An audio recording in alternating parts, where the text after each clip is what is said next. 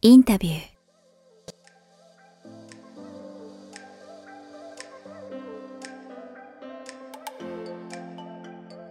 こんにちは、堀物です。インタビュー。この番組は YouTube と Podcast 各プラットフォームよりお届けしています。YouTube のチャンネル登録、Podcast の各番組のフォロー、皆様よろしくお願いします。そして、早川さん、今回もよろしくお願いいたします。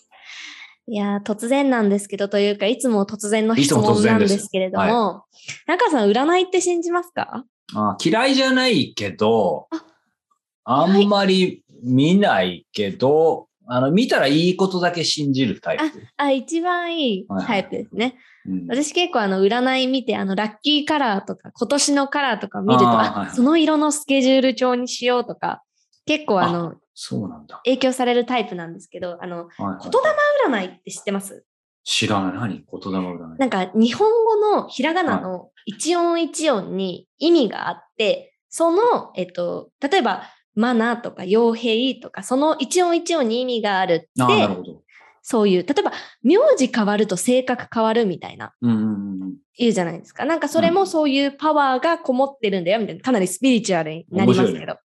私調べたたんですよ。早川さんの言霊を。あ、勝手に調べてもらったんですか？勝手に調べましありた。がとうございます。ありがとうございます。ぜひお願いします。はい。まず、ヨがはい探求心が強いとか、慎重、努力家。はいそして、うが慎重、ストレスに強い。へが行動力がある、意志が強い、自分らしさが大切。いがやる気の塊、純粋、褒められると伸びるっていう。ああ、すごいね、これ。うん、面白いですよ、これよく見たら、その、言霊占い占い師 by 堀マナってだけじゃないの？違う俺のことをよく知ってるから。違う違う。いや、でもまあ私うんもこれ聞いたときになんかこう、イメージがしっくりきて、すごいね。高川さんって慎重さと行動力ってなんかすごく絶妙なバランスあまあよく言えばね。よく言えばですけど、まあ、石橋、石橋叩いて思いっきり壊すからね。あ、違う、それじゃ慎重じゃないか。違う。石橋叩いて渡る時もあるし、思いっきり壊す時もあるよね。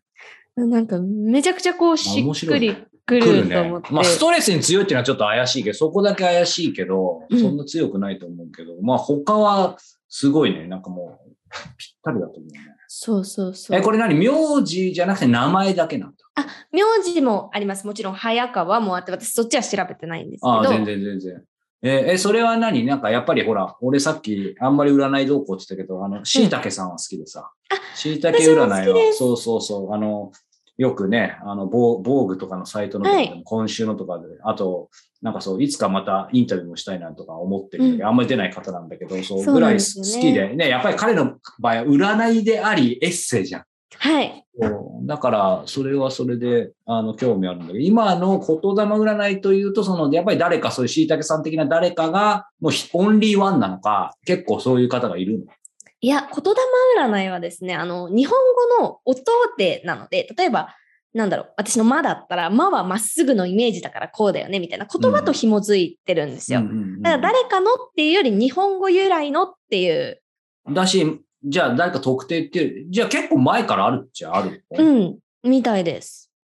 ちなみにこれ、し視聴者の方は当然気になると思いますけど、当然、堀真奈さんご自身は調べてると思うんですけど、どうだ私は調べてますね。間がまっすぐ、好き嫌いがはっきり。で、なが完璧主義と努力家理想が高いでした。もういいじゃないですか。でも確かに当たってる感じしますよね。いやだからこれ面白いなと思って、ちょっとあの、リンク貼れたら貼っときたいあなとあそうです思うので、ね。ぜひ。見てるはい方、そうですね。いやじゃあ、それは結構簡単に調べられるんですね。そうです、そうです。あ、ありがたいですね。じゃあ、それ、俺もマナに解明したら、そういうふうになるってこ マナに解明したら、まあ確かになるかもしれない。いきなりと僕、ひねくれててるんで、そうすると変えればいけん。でも、それ、あれだね。そういう意味では、今日のさっきの話じゃないけど、うん。なんかどれもそんな、まあ、良くも悪くもない、当然フラットな、その、ことそうですそうです。言葉に、なんか悪いのもあんの？うんうん、悪いのはなこういうとこ、こういう性格があるから、逆に、じゃあ慎重だから、こう慎重まあもちろん両方表裏一体だよねましょうとかはあるけど、悪い意味はないです、基本的に。だから特徴としてほら、その名前をこの文字使ってるとなんか、なんか幸せに恵まれるとか、そういう話は出てこないでしょ。だからいいよね、そういう、そう。だからやっぱ冒頭のように、そのね、いいことをね、あの、うんやるものでありたいよね、占いね。うん、不吉なことではね、ちょっと嫌ですよね、そうそう人間。いいことだけ信じてポジティブシンキングではい。いきたいと思います。ということで、今回も本編に移ってまいりたいと思います。え今回は海道健さんのインタビューの第2回です。私、前回もちらっとお話ししましたけど、はい、この本読む前に森鴎外のこともし、北里柴三郎のことも全然知らなくて、うんうん、で、まあ、北里柴三郎は、こう、何？えっ、ー、と、破傷風とか、血清療法とか、あとペストとか、そういうことは知ってたけど、森鴎外は本当に本書く人としか思ってなかったし、だし、その人間的な魅力もわかる本ってめちゃくちゃ少ないなと思って、うん、あの、後ろの作品の数、あの、すごいよね、資料ね。めちゃくちゃびっくりしたんですよ。やっぱ、で、ご本人医者で、作家で、そういう歴史のも調べて、本当に勉強家な一面がすごいなって思ったんですけど、うん、そしか、そして作家としても面白く書くとか。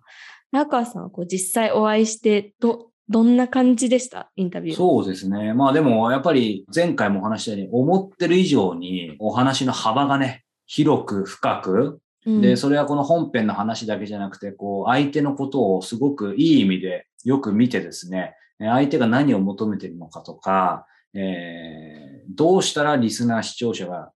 えー、役立つのかとかね。なんかその辺をすごくね、なんて言うんだろう。気遣いの人でもあるし、まあさすがつまりそのエンタメのもう最高峰を書くような人なので、まあ本編の中でも言ってますけど、やっぱりプロの物書きになるためには、あの、かつて彼が出てた別のインタビューで言っていた話を僕はこのインタビュー内でもぶつけてるんですけど、うん、やっぱりね、あの、プロとしてやっていくためには何か、えー、読み手にとって有益な情報を書くか、うん、もしくは、やっぱり読んでて本当に楽しくなるものを書くかっていうね、うん、まあもちろんその両方があればいいと思うんですけど、まあそういう意味ではね、この聡明曲っていうのはね、まあまさに、あの、カイトさんがその言ってる二つの条件を、まあ兼ね備えてる。つまり、ね、この森鴎外と北里の知られざるいろんなこととか、当然これ感染症のいろんなこととその政府がね、どう対応してきたかとかあるので、当然今のコロナ、これからのことにもつながりますし、まあそういう意味では僕ら一人一人がどうやってね、えー、生きていくかっていう意味では有用な情報でもありますし、うんうんうん、まあ、シンプルにエンタメとしてね、ね。まあ、やっぱりね、王外と人だとこういうふうに交わってたんだとか、あとこの中にもね、僕も決して詳しくないんです。全然歴史とかお恥ずかしいんですけど、知らないんですけど、えー、まあいろいろね、歴史に直せて例えば、福沢諭吉とかね、うん、西郷隆盛、あと明治天皇、えー、後藤新平とかがいろいろ、まあ、なんだろう。まあ色鮮やかにね、すごく生き生きと書かれていて、まあ本当にあっという間に読めてですね、こんな分厚いんですけど、よくもまあ、史実を、史実という制限がある中で、フィクションを書いたなっていう、だから、本編でもね、その辺どういう感覚で書かれてるのかね、えー、この全4回の中でお話しされてると思いますので、まあ、その辺も含めてね、あの、楽しんでいただけたらなというふうに思います。はい。なんか立体的に歴史が分かったり、引き込まれたりっていう部分がいっぱいあると思うんで、ぜひあのインタビューと本と合わせてお楽しみください。はい、それでは、海道健さんのインタビュー第2回をお聞きください。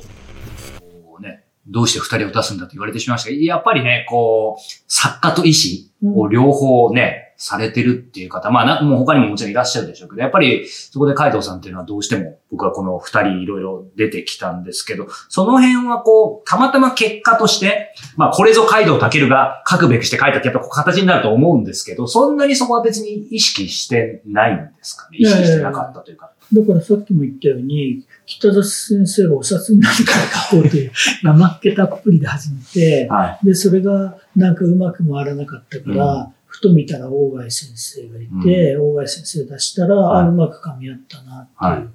い、だから、あの、文中で書いた、うん、あの、北里が上がれば僕は沈むみたいなのって、あはいはい、あれ本当に二人の、あの、ビブリオグラフィーを比べると、はい、本当にそうなんですね。あ、そうなんですか。だから、どっちも単独だと理解しづらいんですよ、人生は。あの、ブランクのところがあって、はいはい、ブランクじゃないんだけど、うん、その、なんか、資料的にはブランクになっちゃうみたいなところを、なんか、大外がすごい生きってたりとか。はいはいはい。まあ、例えば日清日露戦争なんて北里ゼロに近いんですよね。何やってたかと。ああ、そうなんですね。でも、日清日露書かずして、明治時代書けないじゃないですか。確かに。で、その時どう思ってたかとか、うん、そういうのも書かないと、まあ空白ですっ飛ばすだけですけど、はい。外はそこで軍医として従軍してますから、ね。うん、だから本当にスポットあの、お互いの欠落を補うような関係性なんですよ。うん、なるほどね。これ、実際この、やっぱり本の中だと、北里はイメージ通りであの、雷を落とすみたいな、結構感じに僕には映ったんですけど、実際、あの、海藤さんが他の何かのインタビューの時は、北里は、まあ実際そう、もうちょっと、あの、おっとりではないですけど、っていうふうに書かれてた、あの、話されてたように感じるんですけど、その辺はそういう意味ではこう書いていくうちに、やっぱり雷だろうと。雷って、実は感情ないんですよね。だって雷ないでしょ？ないです。はい、はい、はい。だから、そうか。ものすごい破裂音と光があって、稲妻が光って、あ、あれなんですけれども、怖いとかとは違うはずなんですよ。でも、怖がっちゃうのは、普通の人にはそれが怒りっていう感情だと思うからで、でも北里は、おそらくそういう感情的なものっていうのは、乏しかったと思うんです。だから、まあ、怖くはない。ああ、確かに。でもそうですね。この本を通読してみても、やっぱ迫力とかはあるけど、その、いわゆる感情的で怒鳴りつけたりみたいなものはあんまり感情的な部分は多分ね、皆無なんですよ。で、やっぱりその、電検管騒動の時に、一瞬とするけれども、すぐに冷静に対処する。はい、まあ、ムッとしたかどうかもわかんないんですけどね、さすがにムッとするだろうくらい あれなんですけど、まあ、要するに、感情皆無とは言いませんが、はい、何か感情が動いた時に、それに引きずられずに、すぐにクールダウンできるっていう、そういう感じがありますね。そういう意味では、オーガイの方がなんか感情的な感じ？オーガイもまたちょっと感情から少し離れてるところがあるんですけど、うん、ただ、負けん気が強いから、はい、その、論争とかになって、それをこう、しつこくやってると、感情的に見えますね。でも多分、感情的になったら、はい、ああいう論争って目も当てられないんで、うん、なんかヘリクスっぽいなと思ってても、論理的には通ってるみたいな、はい、まあ嫌な感じ。そうか。オーガイ作家ってなると、やっぱりこのオーガイが、いざ当然、ある意味ね、あの、医療の方をメインでやってて、まあ作家のはある意味片手間というかちょっと遊びでやっててみたいな。でも、いざ結構晩年というか後の方から作家業の方にどんどん入っていったら、意外と専業気味になるとちょっと、なんか、あんまり発揮できないみたいなくだりがあったと思うんですけど、いわゆる同じ作家と医師っていうのをや、やられていて、えー、あの、かつてもう十数年前のそれこそデビューして初期のインタビューとかを拝見すると、はい、やっぱり、さ、えっ、ー、と、医師が当然仕事、で、作家遊びで、で、遊びで書いてるからそれはそれでいいっていうふうにあの僕は読んだんですけど、やっぱりこう最近のいろんな電子書籍の後書きとか見てると、あの、まあ、医師も当然やってらっしゃると思うんですけど、どちらかというといろんな意味で時間的にも少し作家のシフトしてきてっていう僕はお見受けしたんですけど、そういう意味では、そのあたりっていうのは、スカイさんご自身はどんな感じ？僕はやっぱり作家っていうのが仕事と思ったことはなくて、やっぱりない。はい、なぜかというと、やっぱ書いてて楽しいから書いてるっていう。うん、で、昔最初の頃に、ついてくれた編集さんが、はい、それはまだアマチュアだから、いつかその苦しむの中で生み出していかないとダメですよって言われて、例えて言われたのが、乾いた雑巾を絞って絞り出すようにして聞いたんで、そんなの嫌だと思いました その後そういう経験は？まあだから僕はその、割と自分でデューティーを決めるんですけど、うん作品を仕上げるっていうことに集中してるので、はい。はい、作品がないのに書こうという努力はあんまりないんですよ。はい、だから例えば聡明曲を書こうって思ったら、その作品を書くことにはものすごい労力割きますけれども、うん、そもそも書くものがないから何を書こうっていうふうなことを探したことはないんです。うんそれを、すみません、僕は理解不足で分かるような分からないようなんですけど、あの、かつてであれば、こう、やっぱり、こう、頼まれて書く、ある意味フードファイターみたいに評された時もありますけど、そういうニュアンスとも今またちょっとち違う。あの、かつてね、はい、その、執筆依頼とか受けて書いた時は、自分の中にあるものを、こう、これをじゃあ出しますみたいな感じで。だから、依頼されて書くんじゃなくて、依頼されてこういうの書けますって言って出す。あ、引き出しにあるよあるものを、これどうですそうそうそう。なるほど。はい。っていうか、どうですも言わないでこれにしますって。さすが。思えば傲慢な。いえいえいえ。あ、そうなんですね。だから、多少パワーが落ちて、うん、これ書きたいんですけど、ええー、とかっていうようなやりとりがあるんですけど、でも書きたいものはあるんですよ。うんうんうんうん、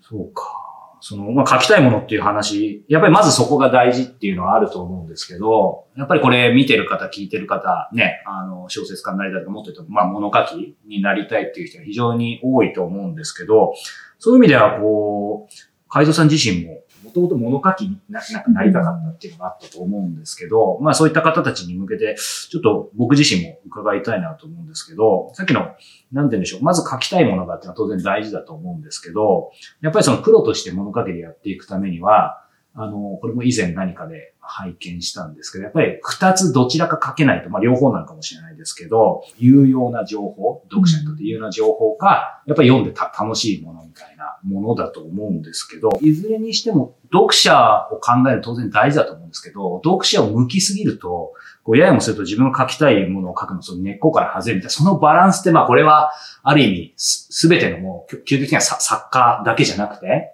自分がこうやりたいもの、作りたいものとニーズっていう、その辺の、なんか、ものとの歪みとかバランス取るのにく、僕はすみません、外から見るとですけど、当然本当あるはずですけど、なんかうまく常にマッチさせてるイメージがあるんですけど、その辺苦しみはやっぱあるんですか？あったそれはね、あの、非常にシンプルな方法論があって、はい、書き上げるときは、はい、自分が好きなことを好きなように書いて自分が楽しむですよ。うん、で、書き上げて届けるときは、はい、その多くの人が分かりやすくとか、その、あまり負担がかからないように、うん、そこを直していくっていう。うん、だから、なんていうのかな。料理で言うと、はい、例えば、立派なカツを釣り上げるっていうのが、まあ自分が書いてるとき。で、でも、カツオ一本出されてもお客は困るでしょ、うん、だからそれをあの刺身にしたり、うん、あのミニエルの元にしたりとか、はい、調理して食べやすいようにして、そこで変えていくっていう。うん、むき出しはやっぱり無理でしょうね。言葉をそのまま素直に受け取らせていただくと、あある意味、あえて分かりやすく言いますが、その最初に書いたの仮に初稿だとすると、初稿は本当にもう書きたいように書いてる感じなんですか？メモ当てられないですそれを、じゃあ2項3項4項とやっていって、うん、それはあの自分の中の2項3項ですからね。うんうん、あの、あ、そうですよね。ゲラの2項3項じゃないんで。はい、ですよね。そういう意味では今の最高の素材もやっぱり料理次第だと思うんですけど、いわゆるその料理人っていうのはまあ、その実際編集者、出版社に出す前は、まあ自分自身だと思いますけど、その後は、やっぱり、まあ両方大事だと思うんですけど、いわゆる第一料理人というか、料理長と、まあ、まあ、二人とも料理長なのかもしれないですけど、その辺の、こう、重要性とか比率とか、ちょっと抽象的ですけど、うん、ど、どうなんでしょうね。なんか、やっぱり作家さんによってはいろんなイメージがあって、もう基本的にかなり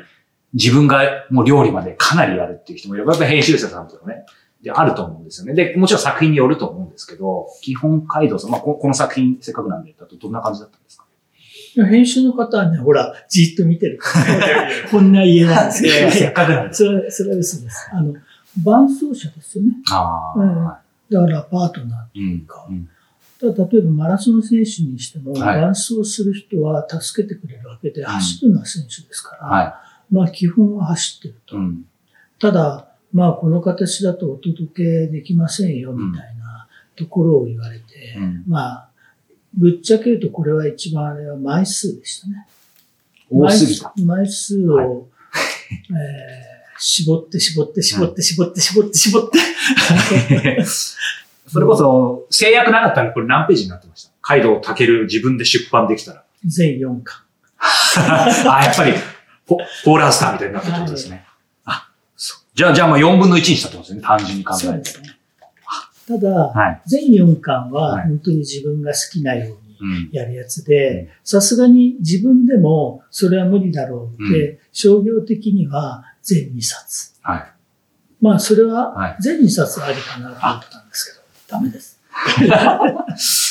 そうなんですね。これ、でも今せっかくなんで、もうそうすると泣く泣く削ったところいっぱいあると思いますし、まあもともとそういう意味では4巻とか2巻って見えてたんで、ここを削ったよっていうのとちょっと意味は違うかもしれませんけど、それでも、まあせっかくなんで、なんか今日ここでお話できること。いや、ここは実は削りたくなかったんだけども、泣く泣く削ったよみたいなそれはね、奇跡的にこの作品にはないんですよ。ないなぜかというと、はい、その部分中落ち論にして、はい、プリマー新書で出したんです。蘇る天才。そういうことか。北里柴三郎と、蘇る天才森鴎外に全部ぶっ込んだんで、はい、その3冊は実は一緒にやってたんですよ。ってことですね。で、こっちで削って、泣いて馬食を切ったけれども、はい、その馬食はあっちの方で料理長になってる。これ、この人怒られるかもしれない。マーケッターですね。そうですね。もう最初に、はい、あの、証拠ありきですから。はいそうか。いや、でもやっぱり今日も後に伺ってましたけど、やっぱりその2冊読みたくなりますよね。まあ、それがこっちのルーツで、それはね、なるほど、まあ、力入る人も当然いて、そうですよね。まあ、力入った人がこっちを見たくなるような仕組みを作ってるんですよ。はい、あ、でもそうですよね。やっぱりでもね、あの、証拠のたくましいカイドウさんとしてはどっちからでももちろんいいわけですよね。ただまあ、それは証拠とは言いましたけれども、はい、それを一冊にするよりも、うん、そっちの方が、いいかなと。うん、つまり、ああいう変年体でちゃんとした表現、シンプルな表現も書きたかったんですよ。はいうん、だから最初はそれを物語に組み込んで、はい、あの、司馬遼太郎さん並みのものを書こうと思ったんですけど、はいはいうん、まあ大変でしたね、うん、はい。あ、そうだったんですね。そうか。いや、でも、なんかそう考えるといいですね。あの、同じようにそのね、ポーラースターもですけど、僕勉強不足で、やっぱりチェゲバラとかカストロとか、それこそさっきのオーガイと北里ぐらいしかちょっとなんか知ってるぐらいなんで、ただいきなり、なんかすごい分厚い表、表伝とか読むとやっぱりちょっとハードル高いんですけど、あのようにやっぱりしていただくと読みやすいですよね。だから、オーガイの研究される先生方っていっぱいおられて、その中には分厚くてすごいきちんと書かれて分かりやすい表現もあるんですけど、うんはい、それは僕がこの本を書こうと思って、参考にしようと思うと、ものすごくよく書かれていて分かりやすいんですけど、はい、この本を書き始めた頃の僕だったら多分読めてないんですよ。だからその頃、書き始めた頃の僕が読んでも使えるような表現を作ろうと思ったのが、プリマー新書の蘇る天才シリーズ全2巻。なるほど。好評発売中ですね。発売中。あのー、やっぱ北里と大外、えー、まあいろいろね、青年生まれた年とか見ると、まあ当然ですけど、もうね、結構前ですけど、私やっぱり取材者としては、あの、まあフィクション書けませんけど、ノンフィクション的なものをいろいろややっていくと、やっぱりとにかく取材ありきでやっていくんですね。で、今回もあのね、えー、海藤さんもいろいろ資料を当たられたと思いますけど、当然北里と大外直接知る人は誰も存命じゃないですね。存命じゃないですね。仮にです。えー、たられば言ってもしょうがないですけど、存命だったら、やっぱり話は聞きに行きますか？ポイント絞ってね。ポイント絞る。えー、つまり、ただ一緒に研究所に勤めてたみたいな人の話は多分聞きに行かないと思う。うん。それはなぜですか？まあそこは作っちゃってもいいかな。ああ、はい。で、だから、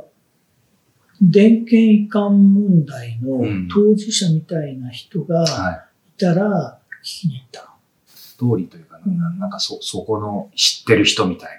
な。あの、レバラを書いたときに、取材して、その、ゲバラと一緒に戦ったっていう農夫の人とかの話は聞いたんですけども、はい。やっぱりその人たちって血はすげえやつだっていうことに終始して。なりますよね。まあすごい、で、どんな人だったって、はい、優しくて強い人だったとか言われて、まあそれは取材しなくてもわかん、わかるよな、みたいな。だから、その人の独特のものを見るには、やっぱりある特殊な視点がないと、ただ知ってるってだけでは、取材してもしょうがない。かなって思いましたね。そうですね。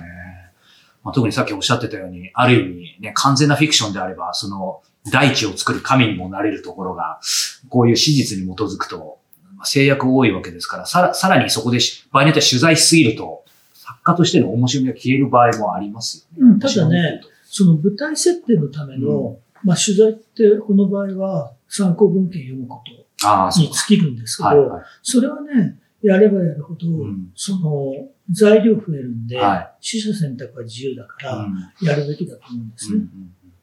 うん、あやっぱりそうですね。えー、なるほど。まあ、ここから少し医療そのものについてというか、あの、聞きたいんですけど、やっぱりこの中で僕その異性化っていうんですかね、あの言葉自体、あの勉強する知らなかったんですけど、やっぱりそこが際立ってて面白かったなって、その異性化たちの。まあそういう意味では、えー、まあこの二人も異性化ですよね。そうですね。で、まあ後藤新平とかも。そうですね。そうですよね。はい、なので、なんかその辺、やっぱり良くも悪くも素人なりにこの異性化が、まあね、国の命運にとって、まあ、まあ、まさに今のこの時代も重要だなっていう、まあ、最後にコロナのこともね、少し後書きでも書かれてましたけど、そういう意味では、こう、この中で、あの、ペッテンってね、医師がいましたけど、はい。はい。あの、後藤に対して衛生普及のために政治家を使えっていうふうにありましたけど、今の日本にペッテンが言うそういう異性化っているんですかね？僕が答える必要ないでしょう。いやいや、なんかい、いると思いますかなんかほら、自分の見てる範囲でいないからといって、いないとは限らないじゃないですか。だから、それはわかんないですね。少なくとも目立つ人はいない気がしますけど。うんうん、もし、カイドウタケルが日本のこう医療とか政治、まあ、異性化でトップで、えー、全権を仕切れるとしたら、こう、やっぱり今のこう、日本の医療、政治のためになんかたった一つでも何か変えられるとしたら何変えたいですか、まあ、AI の導入ですね。あ、やっぱりそれは、これ、これ皆さん見てる方、AI ってあっち、あの、この、今、一般的 AI じゃないですよね。えっ、と、不審に。はい。これ、すみません、初めて見る方のために、あの、ちょっとだけ説明していただいて。死体の画像診断。うんうん。で、だから前、あの、橋本岳さんって人がすごい政治家が、はい、ものすごいあの、賛同してくれた時に約束したんですけど、橋本さんが総理大臣になったら、うん、僕を3ヶ月だけ厚生労働大臣にして、で、その3ヶ月で AI 導入だけ済ましてやるっていう密約ができた。ええー、すごい。あ、そうなんえ、これどっかで話したことあるんですか？いや、あんまりこういう話にならないから。あ、嬉しいですね。でも、まあ、今だいぶ社会に広がっちゃったんで、うん、もうなる必要がなくなったっていう。ああ、そうか、そうです、ね。従って話せる。まあそうですよね。こう、話せないこと話すはずがないと思う。そういう意味では、こう、チームバチスタの時とかにね、まあまさにその話出てきた。あの時はまだまだ全然これからやんないとって感じだったんですか？あ、そうですね。で、あれから10年弱ぐらいはずっとやってました。うんうんうん、だから僕はあの一つのことを10年やると飽きちゃうんですよ。はいはいはい。で、AI は、はいあの、思いついたのが1999年11月で、うん、実際に動き始めたのが2000年3月なんです。うん、だから、10年は、まあ、やろうと思っていた時に、はい、まあ、バチスタでデビューして、うん、なんか、あちこちで AI って言えるチャンスが増えて、はいはい、今っ